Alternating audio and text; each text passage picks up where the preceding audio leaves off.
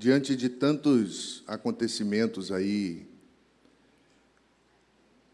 que têm afligido o nosso coração, sejam desastres, como que tivemos aí de uma cantora, sejam as mortes daqueles que também estavam com ela, ou até mesmo os conflitos pessoais que às vezes desabrocham, que às vezes vêm para a vitrine da vida e que também causam de sabor, também causam tristeza, também causam esse sentimento dentro que faz com que a nossa fragilidade humana se manifeste. Diante de tantas essas coisas, nós precisamos pensar sobre a vida cristã e sobre as escolhas que nós fazemos todos os dias da nossa vida.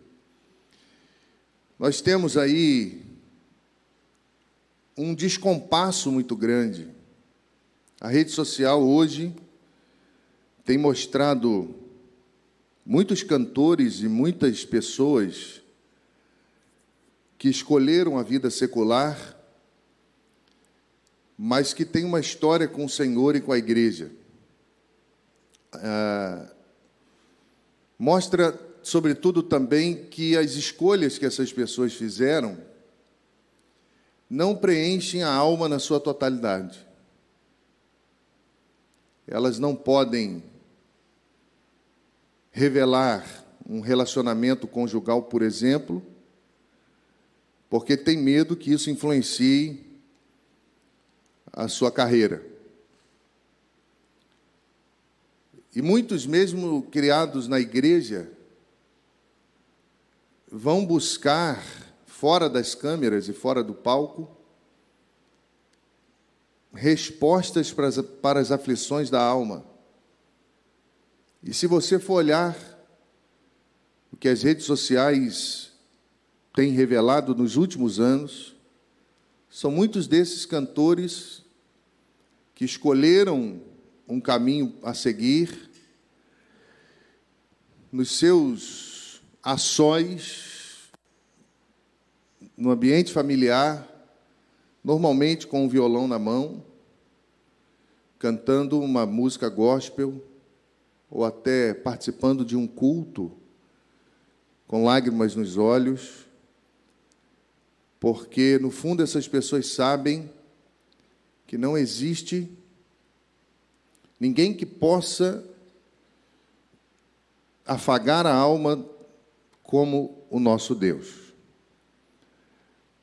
Mas por que essas escolhas muitas vezes elas são como presas que impedem as pessoas de viver?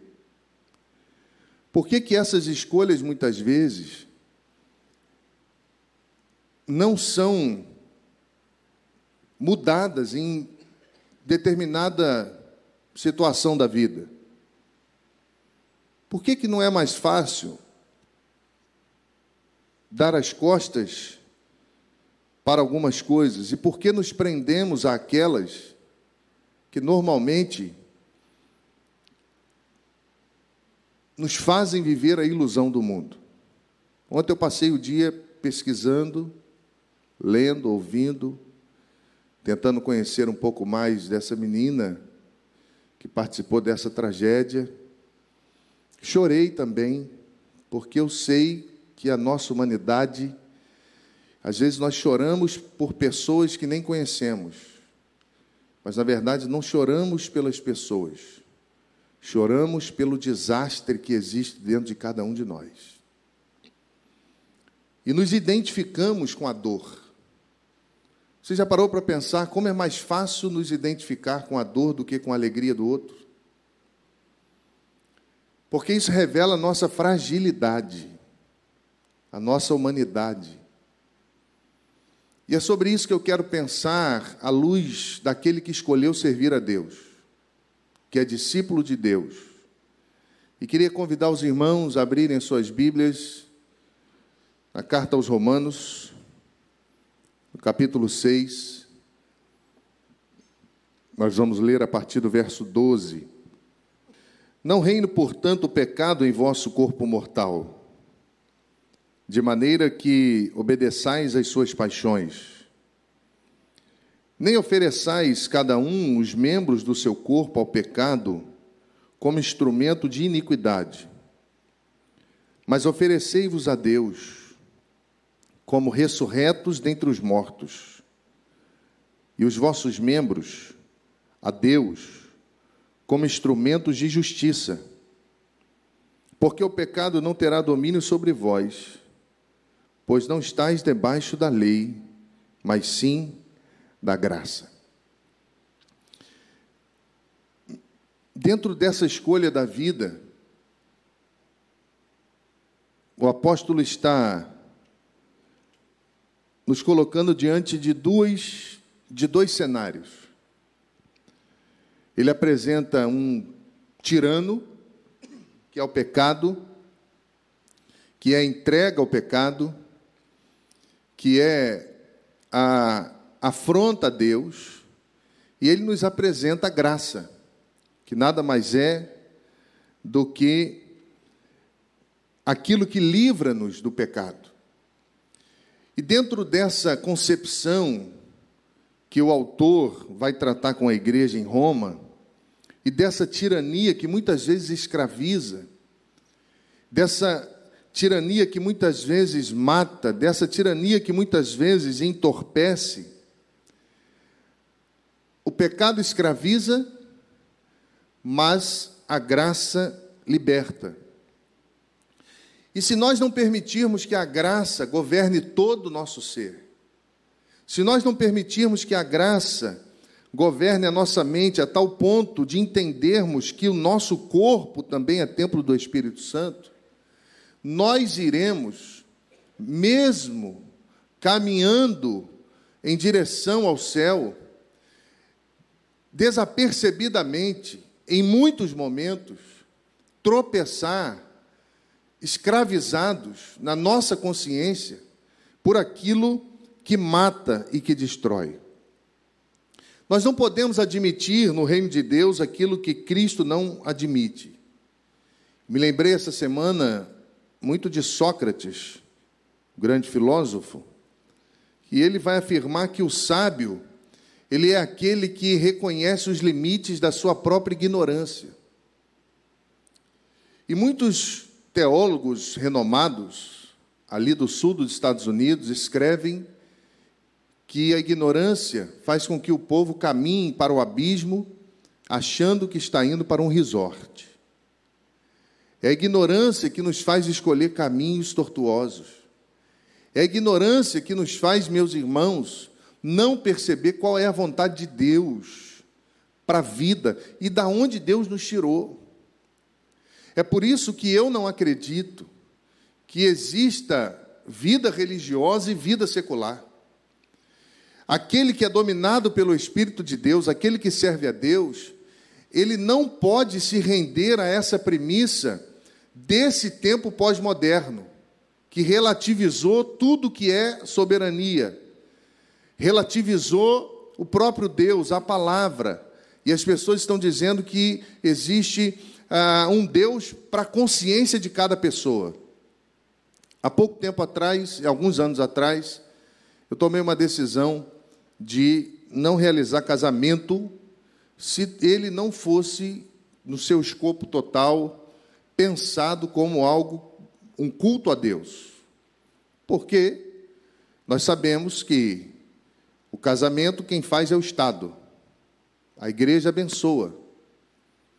E o Estado dá ao pastor, ao líder religioso, a prerrogativa de juiz de paz, para que ele realize, à luz dos trâmites da lei, para que ele tenha autoridade de declarar alguém marido e mulher. Mas quem casa é o Estado. É por isso que as pessoas não podem vir à igreja. Eu quero ter o um casamento religioso e não quero ter um casamento ah, ah, no cartório. Isso não pode, porque a igreja não casa. Então nunca haverá casamento, se for só religioso. Mas isso é uma premissa basilar da vida cristã, é uma premissa basilar da caminhada de todos nós. Por isso que Jesus disse: dai a Deus o que é de Deus e dai a César o que é de César. E eu tomei uma decisão por conta de, de passar muita vergonha em muitas festas, de passar muita vergonha, de não aceitar, me preparar para falar aos noivos, compartilhar a pureza do Evangelho e o foco dessa cerimônia não ser Deus, ser as pessoas. Porque o tempo todo as pessoas querem tomar o lugar de Deus e querem a glória para si. É a música que eu gosto, é aquilo que marcou a minha vida, é aquilo que faz parte da minha história, da nossa história. Peraí, tudo bem, isso é relevante, é importante e é humano, porque todos nós temos uma música secular, alguma coisa que faz parte da nossa vida. Mas no culto, não. E por que nós cantamos algumas coisas na cerimônia religiosa, que é culto, e não cantamos no domingo, no culto da igreja? Por que, que lá algumas coisas podem e aqui não podem? Então, sem perceber, essa tirania do pecado tem ofuscado a liberdade que Cristo nos deu e nos outorgou na cruz. E eu tomei essa decisão alguns anos atrás por cansar de ser corpo estranho em festas de muitos casamentos. Talvez você nunca sentiu isso, das pessoas olharem para você e esperar a hora para você ir embora para soltar o pancadão. Cansei de ir para a festa que não tinha lugar para sentar, as crianças pequenininhas. Cansei de ficar três, quatro horas esperando para realizar um casamento, porque as pessoas não respeitam e acham que o pastor é empregado delas. E eu tomei uma decisão um dia que eu voltei muito chateado de um casamento que eu fiquei das duas da tarde até as oito da noite esperando. E uma confusão muito grande. E eu falei, eu não vou compactuar com isso. E meus irmãos, a partir desse momento, eu digo a todo mundo: olha, como é que é o culto? Como é que são as músicas? Não, a música é assim. Falei, então pode chamar outra pessoa que eu não realizo. Não vou ficar triste com você. Deus te abençoe, mas eu não quero. Isso é princípio. Culto é culto. E casamento é um culto. Se não fosse culto, se você não desejasse as bênçãos de Deus, você casa no cartório e você está casado. Mas subentende-se que você vem à igreja rogar a Deus as bênçãos. E muitas pessoas começaram a ter muita dificuldade, porque foi impregnado na nossa história. Esse relativismo impregnou-se na igreja. E as pessoas acham normal aquilo que a Bíblia nunca abençoou. Até que há pouco tempo atrás eu, eu comecei a ter algumas experiências a primeira foi de uma secretária minha, querida. Seu noivo trabalhava no Ministério Público. Dois jovens promissores. E vieram ao gabinete e disseram: Pastor, eu quero casar, o senhor vai fazer, o senhor é nosso pastor, faz parte da nossa história. Eu falei: Mas como que é isso aí? Não, tem que ter uma bebida, porque meu pai não é crente, meu irmão não é crente. Eles falaram que se não tiver, eles não vão. Eu falei: Mas o culto é para eles ou é para Deus? E eles falaram, mas pastor, aí coça a cabeça. Eu falei, não tem problema, eu vou estar lá, vou olhar, só não vou participar, porque eu não posso aprovar o que Deus não aprova. E eles saíram, voltaram, não, pastor, nós vamos fazer, nós queremos honrar a Deus, nós queremos que Deus seja exaltado do início ao fim. Eu falei, então eu vou. Irmãos, que casamento, que coisa linda. Familiares não crentes, e aquele clima, a graça de Deus, a mensagem é diferente, os louvores são diferentes. E naquele, naquela festa com músicas gospels e, e todo mundo dançando e todo mundo feliz, o pai da noiva vem na minha direção e o irmão da noiva. Eu falei: pronto. Botei Janine e as crianças para trás. Ele era capitão da Polícia Militar, ele é capitão da Polícia Militar. Eu falei: pronto, lá vem. Sentei e ele chegou perto de mim chorando. A esposa emocionada, o irmão bêbado, porque ele bebeu na rua, sabendo que não podia ter bebida lá, e bebeu antes, mas também chorando. E eu levantei e disse: Como vai o senhor? Parabéns. Ele me abraçou, irmãos. Ele disse: Pastor, eu nunca participei de algo tão lindo na minha vida. Muito obrigado. E depois me chamou para falar nas bodas de 50 anos de casados dele, não sendo crente. Outro há pouco tempo, realizei um casamento e foi a mesma coisa, já aqui. E eu recebi um áudio dos noivos que eu guardo no meu coração.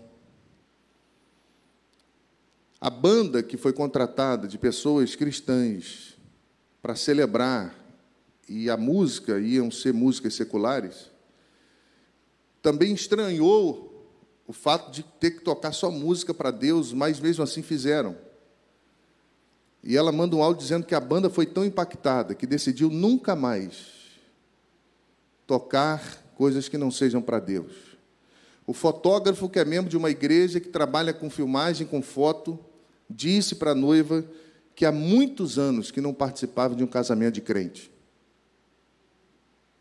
E a noiva disse nas últimas palavras: Pastor, muito obrigado por nos mostrar o caminho. Digo isso, meus irmãos, exatamente por conta da tirania do pecado e da liberdade que Cristo nos dá por meio da sua graça. As pessoas têm as prerrogativas de escolha. A Marília fez as suas escolhas. Mas você também precisa fazer as suas. Me lembro de um dentista doutor Marcelo, de Niterói, que faz parte de um projeto missionário que eu fui para a África. Jesus para todos. E ele comprou do bolso dele um consultório móvel, levou para a África. E ali na África eu pude instrumentar com ele. Nunca tinha feito isso, mas missionário, pintei unha das irmãs da igreja, fiz de tudo, foi lindo. Se você quiser que eu pinte a sua unha, estou preparado. E ele levou um consultório para lá e eu pude instrumentá-lo. E uma menina entrou numa sala, irmã Sônia, sacode o nosso coração. E ela chegou acanhada e dizendo: Hoje eu vou realizar o sonho da minha vida. E eu perguntei: Mas qual o sonho da sua vida? Arrancar o meu dente.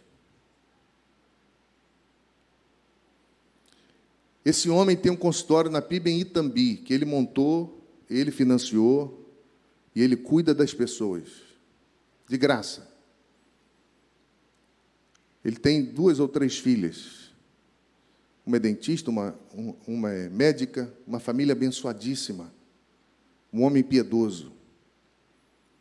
E eu fico pensando, meus irmãos, o que Sócrates disse, porque se nós não tivermos sabedoria para reconhecer os limites da nossa ignorância, nós seremos como esses escravizados pelo pecado, mesmo tendo a graça de Deus a nosso favor. Nós seremos como esses que vão sendo engodados por esse tempo, pela mídia, pelas redes sociais, por aquelas pessoas que escolheram, mas a Bíblia não diz que da mesma boca não pode, da mesma fonte, não pode sair água boa e água suja? Mas por que, que é mais fácil secularizar? Por que, que é mais fácil viver assim? Quando eu falo do discípulo radical, eu não estou falando de uma radicalidade ignorante. Eu não estou falando de um pragmatismo. Não, eu ouço músicas que não são músicas sacras. Eu toquei em orquestras muitos anos. Conheço Kennedy, toquei muita coisa, Bach, Beethoven. Eu toquei no Teatro Municipal do Rio, de Goiânia. Eu conheço esse mundo. Eu, quando jovem, passava a noite. Nós não tínhamos recursos de internet e nós tínhamos as grandes orquestras, Sinfônica de Berlim, e aqueles grandes maestros que só passava na madrugada e eu virava à noite assistindo aquilo, sempre fui apaixonado por música. Eu não estou dizendo que nós temos que representar um papel e achar que não existem coisas boas, existem.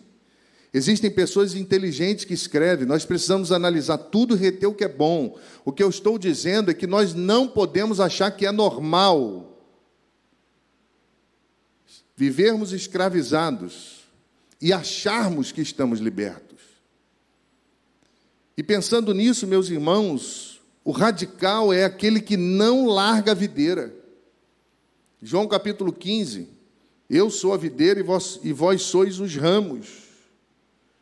Lembra de José, quando ele reúne a família, já velho, no Egito, abençoado, próspero, fez as pazes com a sua família, estava caminhando.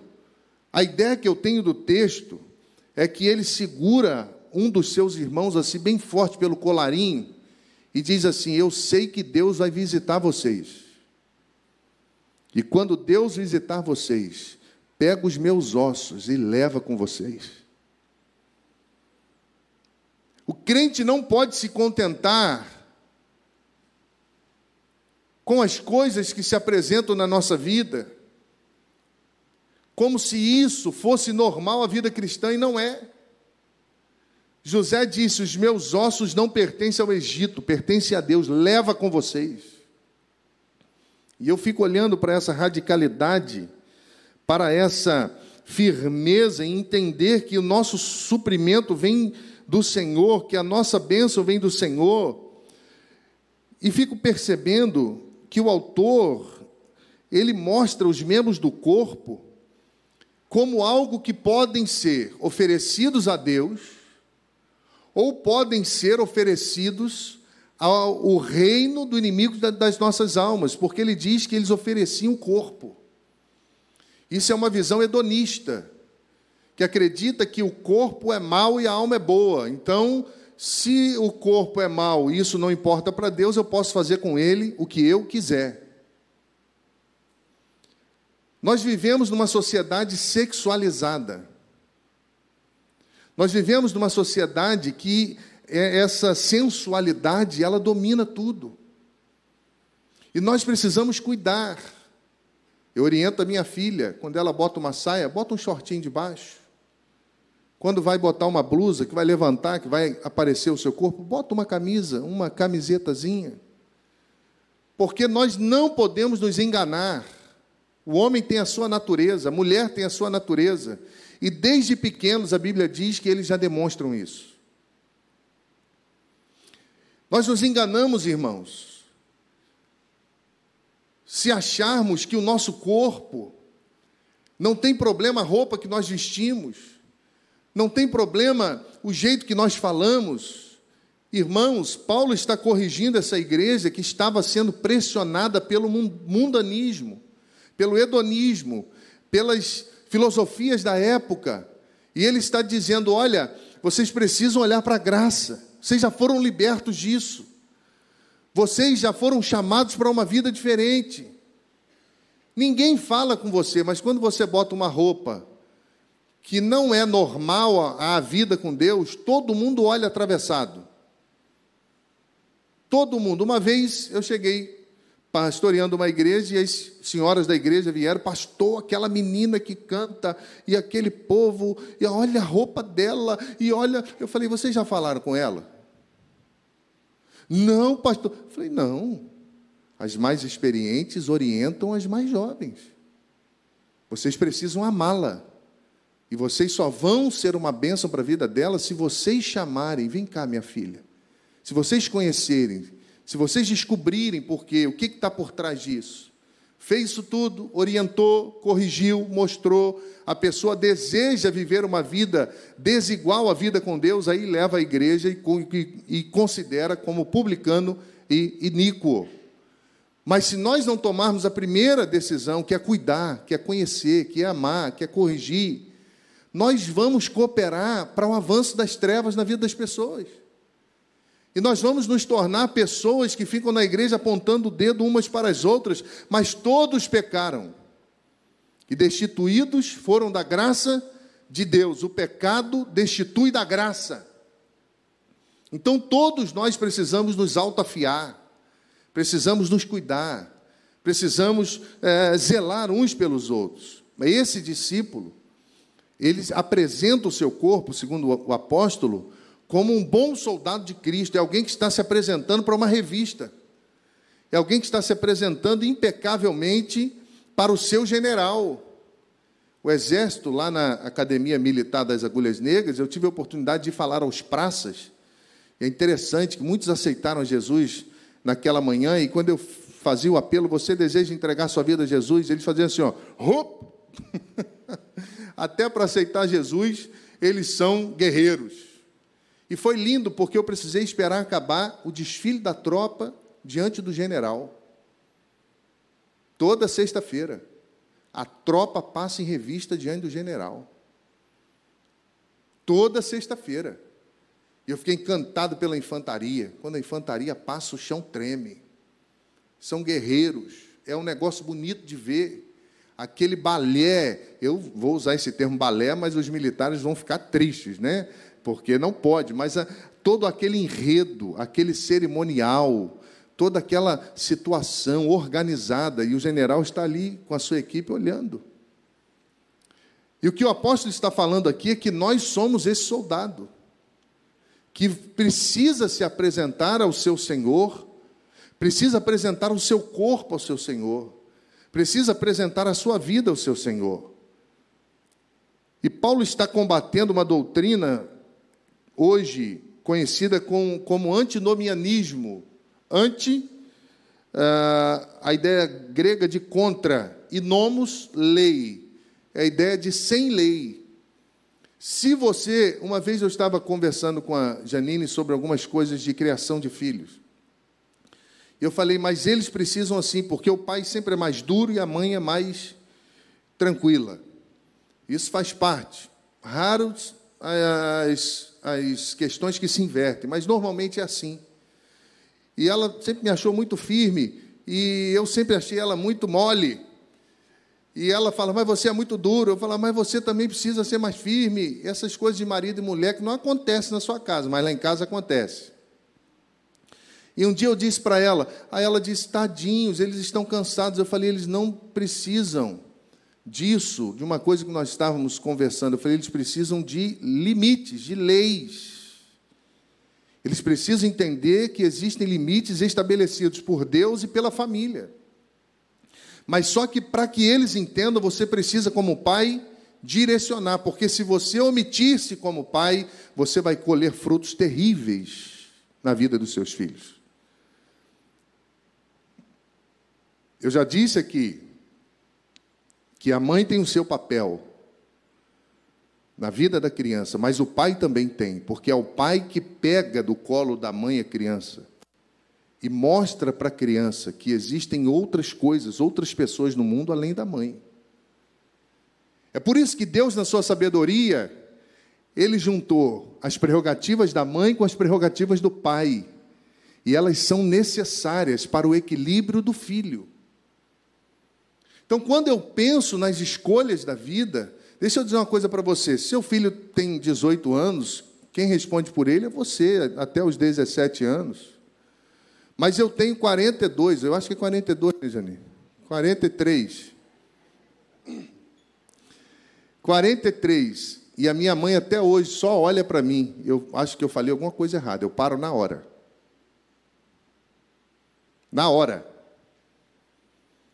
Um dia eu disse para minha mãe: Mãe, saí até do sermão, irmãos. Mas estou falando que o Espírito está falando no meu coração. Um dia eu disse para ela: Eu vou embora dessa casa. Eu vou me matar. Sabe o que, que a minha mãe fez? Falou: É, seu vagabundo. Minha mãe não era crente, não, tá, gente? Apesar de ter muito crente que chama filho assim também. Mas pula essa. É, seu vagabundo. E saiu. Eu falei: É isso mesmo. Eu não aguento a minha vida. Daqui a pouco vem ela do quarto com a minha mala pronta. Jogou em cima de mim e falou assim: some daqui, seu ingrato. Você é ingrato. Você não sabe o preço que eu pago. Eu fiquei olhando para ela com o olhão desse tamanho, chorando. E eu falava: Me desculpa, mãe.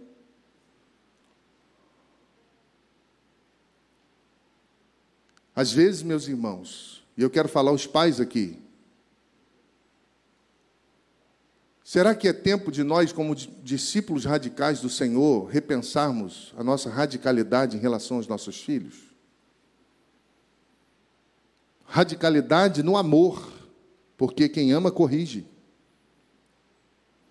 Quem ama não dá tudo que o filho quer, quem ama dá o suficiente. Ensina ele a conquistar. Ensina ela a conquistar.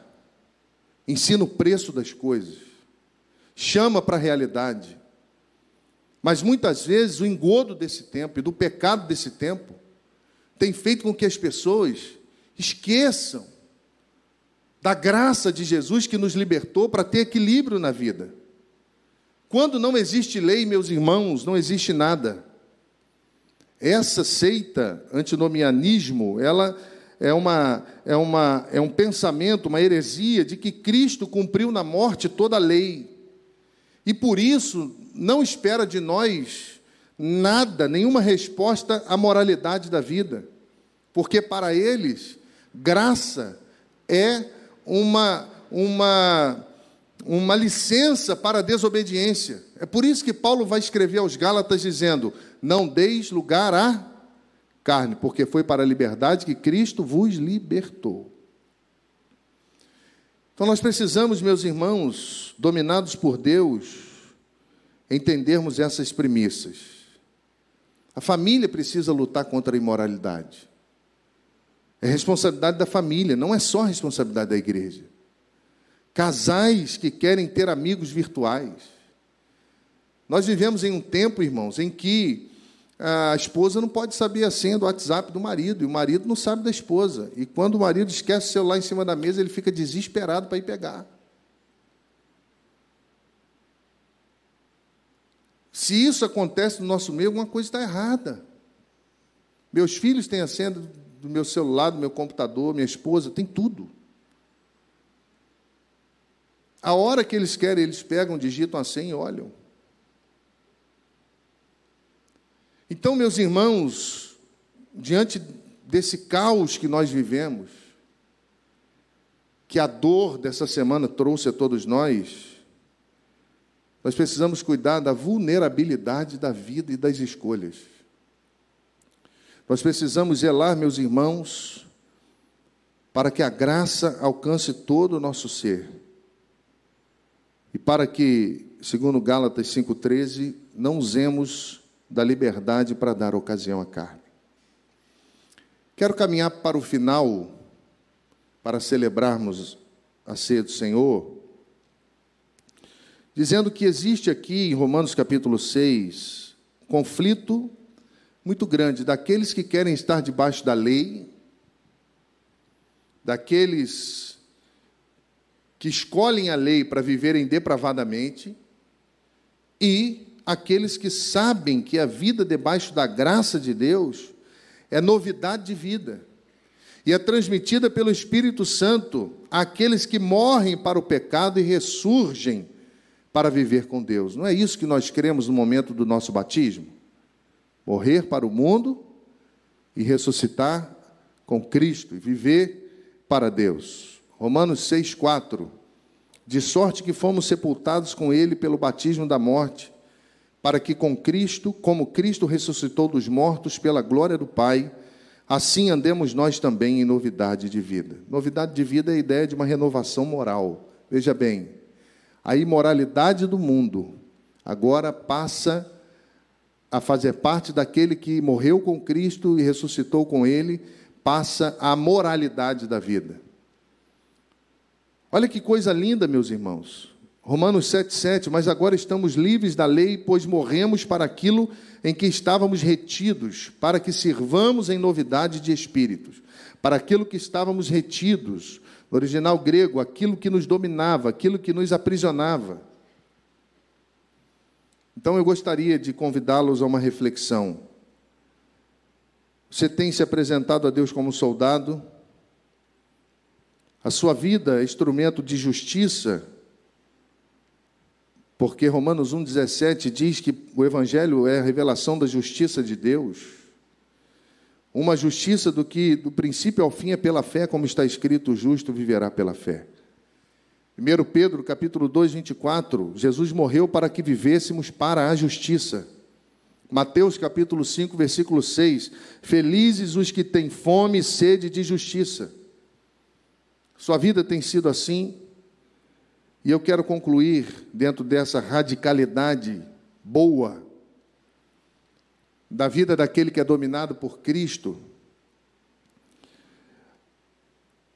dizendo que nós precisamos vencer duas prerrogativas basilares a essa nova vida. A primeira delas é o legalismo. Se você for acompanhar o ministério do apóstolo Paulo, principalmente das igrejas ali da região da Galácia, os oponentes de Paulo estavam tão envolvidos tentando ganhar o favor de Deus pelo comportamento, pelo que faziam, que eles perderam de vista a natureza libertadora da obra de Cristo e a salvação que já tinham em Cristo mediante a fé. O legalismo. E a segunda questão que eu uso e entendo que o discípulo radical precisa vencer é a licenciosidade. É a ideia antinomianismo é, de não existir lei. É por isso que sem lei o povo se corrompe, o povo perece. E a Bíblia vai dizer: sem lei não há pecado. Por quê? Porque é a lei que mede a nossa vida. Por que, que a Bíblia, o cânon bíblio, o cânon bíblico, é chamado vara de medir? Porque é ele que mede a nossa vida. É Ele que nos mostra se nós estamos fazendo o que Deus espera de nós ou não. É por isso que quando nós lemos a Bíblia, a Bíblia nos lê. E aí nós vamos acertando, errando, tomando decisões, mudando, fazendo aquilo que Deus espera de nós, lutando contra as nossas emoções e contra o velho homem. O cristão radical, ele não tem dúvidas em saber que Cristo é o centro da sua vida. O problema está no pássaro que se acostuma com a gaiola. Conta uma história de que um homem muito rico tinha uma venda muito grande e ele precisou viajar e deixou o seu filho cuidando. E nessa loja existiam muitas, muito, muitos animais, muitas coisas. E ele começou a perceber um pássaro muito bonito que, que não cantava mais. Um pássaro muito bonito que não é, mostrava a alegria do canto. E aí ele tinha toda a autoridade do pai para fazer o que quisesse, o pai tinha dado a ele. E aquele pássaro era muito caro. E ele falou assim: eu vou, eu vou libertar esse pássaro.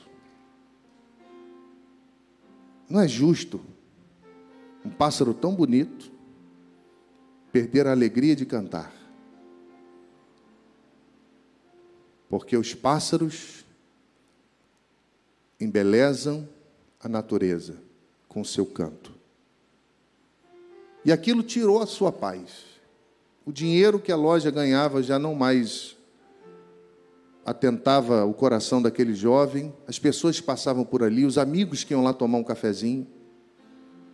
E ele, no seu coração, dizia: Eu preciso libertar esse pássaro. Até que ele foi e abriu a gaiola. Muito pesaroso, porque perderia muito dinheiro. Era um pássaro valiosíssimo. Mas ele abriu a gaiola. E ele ficou esperando que o pássaro saísse da gaiola. Esperou. Esperou. Esperou até que ele percebeu que o pássaro havia se acostumado com a gaiola. E que ele tinha perdido até o senso de vida, porque a vida dele tinha passado a ser aquela gaiola. Nós não podemos nos acostumar com a escravidão.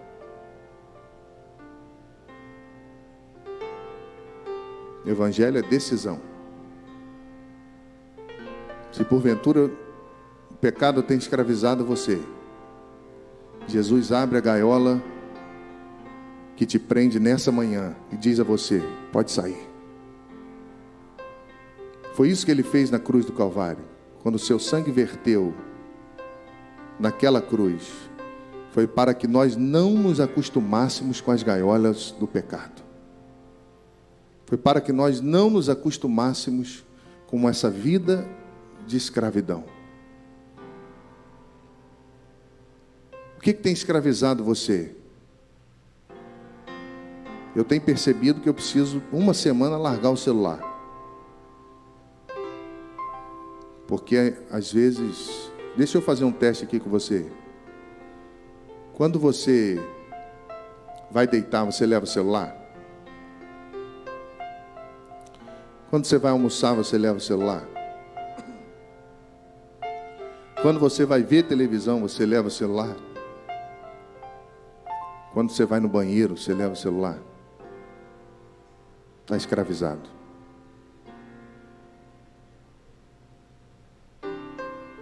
Você percebe como é sutil? Segunda-feira, não me manda mensagem, por favor. Eu não vou responder. Eu tenho trabalhado isso com os líderes. Segunda-feira é minha folga. Vou descansar. Eu preciso aprender isso, porque é difícil. Mas às vezes o povo fala assim, pastor, desculpa, eu sei que é sua folga, mas eu preciso disso, disso, disso. Eu falo, mas meu Deus, gente. Eu preciso largar um pouquinho. O que está aprisionando você? É a maledicência? É a promiscuidade? É a pornografia? Jesus abriu a gaiola. Você só continua dentro dela se você quiser. Você entendeu, irmão? Quantos recebem essa palavra nessa manhã, digam amém. Você percebe que é uma escolha?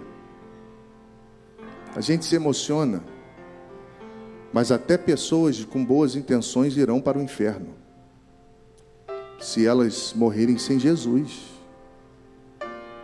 Isso é verdade do Evangelho e sempre vai ser.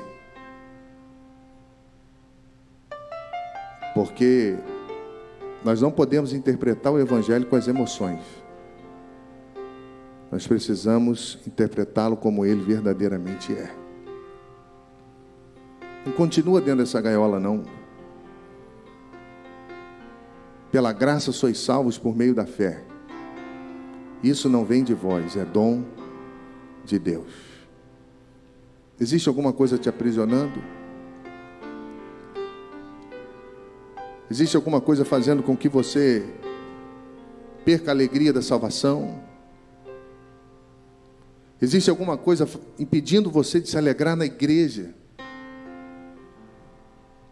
Lembra de Judas? A Bíblia diz que quando uma mulher se abaixou para adorar a Jesus e derramou um perfume caríssimo nos seus pés, e lavava com as suas lágrimas, enxugava com seus cabelos, um momento lindo de prostração e adoração a Cristo. Um momento onde a graça de Deus se manifestou. Pode alguém não se alegrar com um momento desse? A Bíblia diz que pode. Judas ficou com raiva. Porque ele queria aquele dinheiro. Ele falou: por que, que não pegou e deu aos pobres? Mas a mesma Bíblia diz que ele não queria dar aos pobres, ele queria ficar com dinheiro. que, que tem te escravizado? Quero orar com você. Queria que a igreja fechasse seus olhos por obsequio.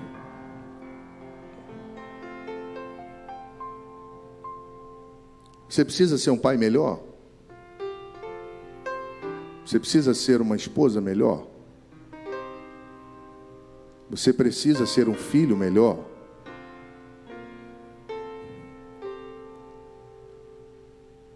Quero orar com você, independente se você está aqui no santuário nessa manhã tão linda, lá na galeria ou aqui embaixo. Se há alguma coisa que te escraviza e você quer colocar isso diante de Deus, quer dizer, Senhor, eu não aceito viver assim. Eu queria que aonde você estiver, com seus olhos fechados, você se colocasse em pé, que eu quero orar com você. É preciso tomar uma decisão. É preciso escolher. Amém. Deus abençoe vocês.